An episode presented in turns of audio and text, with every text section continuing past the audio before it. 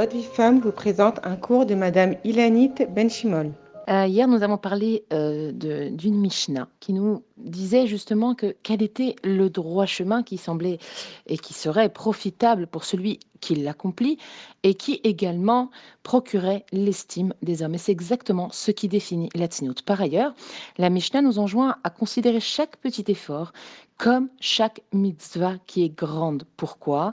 Parce que matan shel mitzvot. Parce que l'on ne connaît pas le salaire de chaque mitzvah. C'est-à-dire que seul Boréolam est à même d'évaluer sa valeur parce qu'il y a plusieurs paramètres qui sont à considérer.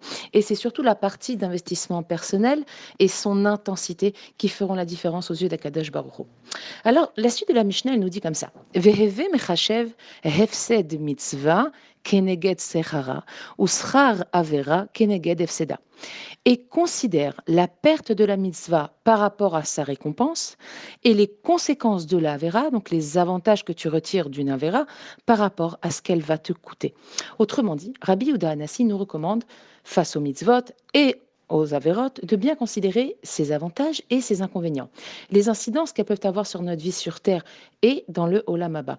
Alors au sujet de la tzniut, si on prend en compte les avantages, on remarquera qu'ils sont immenses, ils sont incommensurables, on ne peut pas les calculer pour les brachot que cette mitzvah nous apporte d'un côté, pour ses bienfaits au quotidien sur notre personnalité et notre spiritualité, pour l'élévation qu'elle nous procure, pour ses effets extraordinaires dans le monde qui nous entoure, pour notre famille, nos enfants, et pour la joie, le nachat qu'elle apporte à Boréolam avant tout.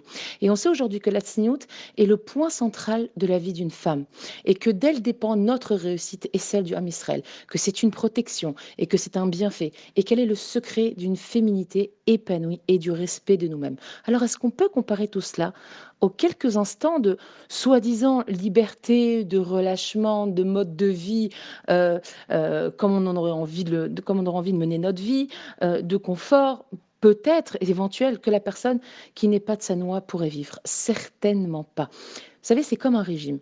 Le plaisir très temporaire d'une nourriture qui est grasse ou qui est sucrée, est-ce qu'il est valable si on doit ensuite faire un nombre incalculable d'efforts et de privations pour y remédier, pour enlever tout ça? Sans parler du manque d'estime de soi quand on constate qu'on n'est pas capable d'y mettre un frein et de se retenir. Et l'on se doit de considérer que ce qui attend la personne qui aura transgressé cette mitzvah, c'est ça qu'on doit prendre en compte. C'est si je transgresse, alors qu'est-ce qui m'attend derrière? Qu'est-ce- Est-ce que est-ce que cela en vaut-il la peine? Et la Mishnah nous termine et nous dit considère ces trois choses et tu n'en viendras pas à fauter. Un œil qui voit tout, une oreille qui entend, et tous nos actes sont inscrits dans un livre, celui de notre vie. Voilà le secret de la Yirat Shamaim, de la crainte du ciel. Akadash il sait tout. Akadash il voit tout, il entend tout et il enregistre tout. Et si nous avons un minimum d'amour pour nous-mêmes, pour notre futur, pour notre monde ici présent, mais aussi pour le Olam Abba, alors combien on s'empressera de faire des changements et d'améliorer notre sniout Et c'est pour nous, et nous en serons les grands bénéficiaires dans tous les domaines de notre vie.